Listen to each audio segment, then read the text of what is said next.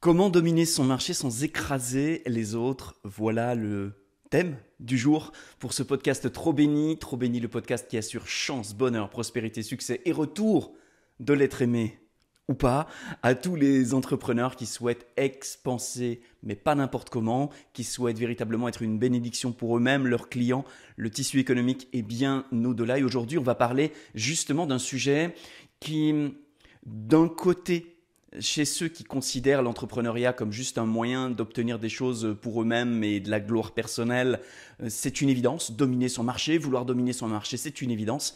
Et de l'autre côté, parmi les personnes qui sont un petit peu plus euh, dans la sensibilité, dans l'attention à l'autre, dans la volonté d'être dans l'équilibre et l'harmonie et de prendre soin, eh bien, dominer son marché, ça fait peur, ça bloque. Alors, je voudrais essayer de réconcilier ces deux familles en disant oui, on peut dominer son marché sans écraser l'autre et c'est euh, tout le sens de ce podcast aujourd'hui. J'aimerais qu'on puisse ouvrir une vision un petit peu différente.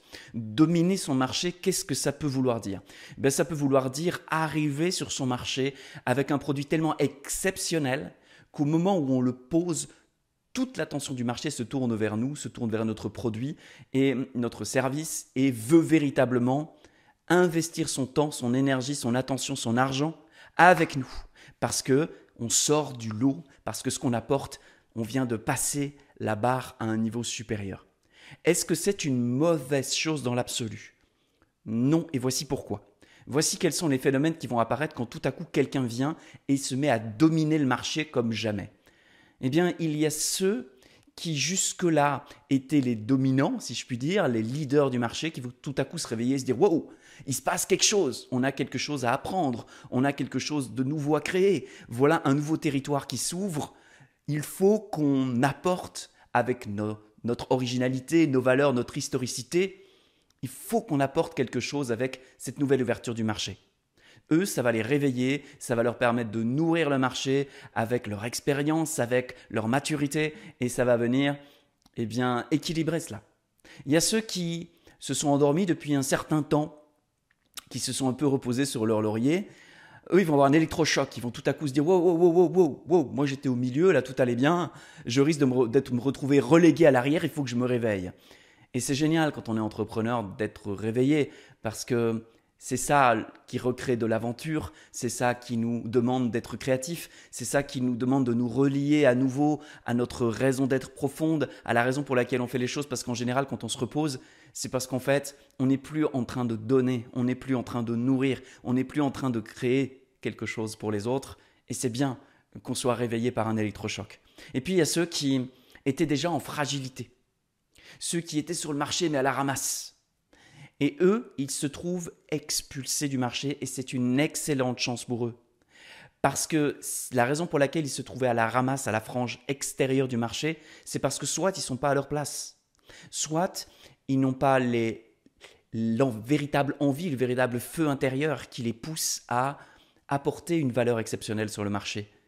Et peut-être même que c'était des parasites qui ramassent les miettes du travail des autres. Donc, de toute façon, quand on domine son marché, quand on arrive sur quelque chose qui disrupte complètement le marché et qu'on arrive comme vraiment la nouvelle référence, eh bien on remet de la vie dans tout cet écosystème. On n'écrase personne, on remet de la vie à tous les niveaux de l'écosystème. Et on permet aux uns et aux autres de se réinventer, de se réveiller ou de se réorienter vers quelque chose dans lequel ils pourront vraiment apporter beaucoup de valeur. Donc c'est quelque chose qui, selon moi, est une très bonne chose et c'est quelque chose qui ne parle pas de notre volonté de dominer les autres. Ce n'est pas quelque chose qui parle de notre besoin d'être plus grand que les autres. Ça parle de notre envie, notre élan à faire quelque chose de grand, à faire quelque chose de novateur, à faire quelque chose qui élève tout le monde. Là, et sous ces conditions-là, alors oui, il est important que nous dominions notre marché, que nous fassions tout pour le dominer, que nous fassions tout pour faire une énorme différence et apporter véritablement quelque chose d'exceptionnel, c'est-à-dire nous-mêmes. C'est-à-dire nous-mêmes dans notre excellence. Et exceller, ce n'est pas se mettre la pression, ce n'est pas performer à tout prix. Exceller, c'est juste se dire, demain je ferai mieux. J'ai fait jusque-là, super, je remets sur le métier, mon ouvrage, pour l'emmener un cran plus haut, et puis un cran plus haut, et un cran encore plus haut, sans cesse, sans cesse, sans cesse. C'est la mentalité, la bonne mentalité de l'artisan qui, à la fin de sa carrière, va être capable de produire des choses d'une excellence incroyable parce qu'il aura travaillé encore et encore et encore. Pas dans une contrainte, mais dans un amour de l'œuvre, dans un amour du travail bien fait.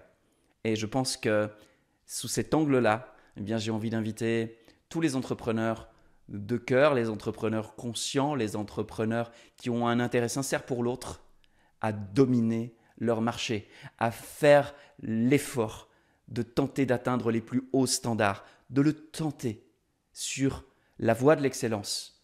Nous grandissons, nous nous honorons, nous honorons la vie, nous honorons les autres, nous nous tissons des amitiés à des degrés de profondeur que nous n'aurions jamais imaginés parce que le chemin d'excellence nous invite sans cesse à libérer le meilleur de nous, connaître le meilleur de nous et offrir le meilleur de nous.